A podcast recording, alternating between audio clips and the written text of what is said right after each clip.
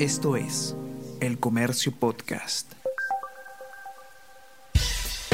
Buenos días, mi nombre es Soine Díaz, periodista del Comercio, y estas son las cinco noticias más importantes de hoy, lunes 8 de agosto. Pacheco implica a un exministro en los sobornos por ascensos en PNP. Exsecretario de Palacio dijo que el exfuncionario le confirmó que recibió pagos ilícitos y que eran para el presidente Castillo, reveló el noticiero Panorama. Por otro lado, el exministro Walter Ayala negó que él haya recibido dichos pagos. He dicho siempre que no soy un ladrón, no he tocado ni un sol, señaló en el programa.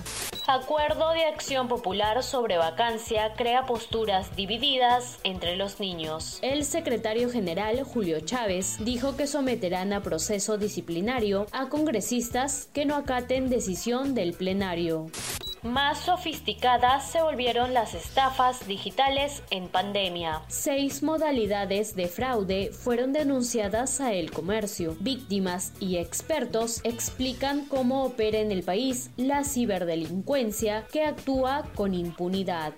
La U cayó ante Cienciano en medio de las celebraciones por su aniversario 98. Universitario visitó a Cienciano con el objetivo de lograr un triunfo luego de dos caídas, pero el fútbol sigue sin aparecer en el equipo. Si en el llano hay complicaciones para generar ocasiones de gol, en la altura todavía son más.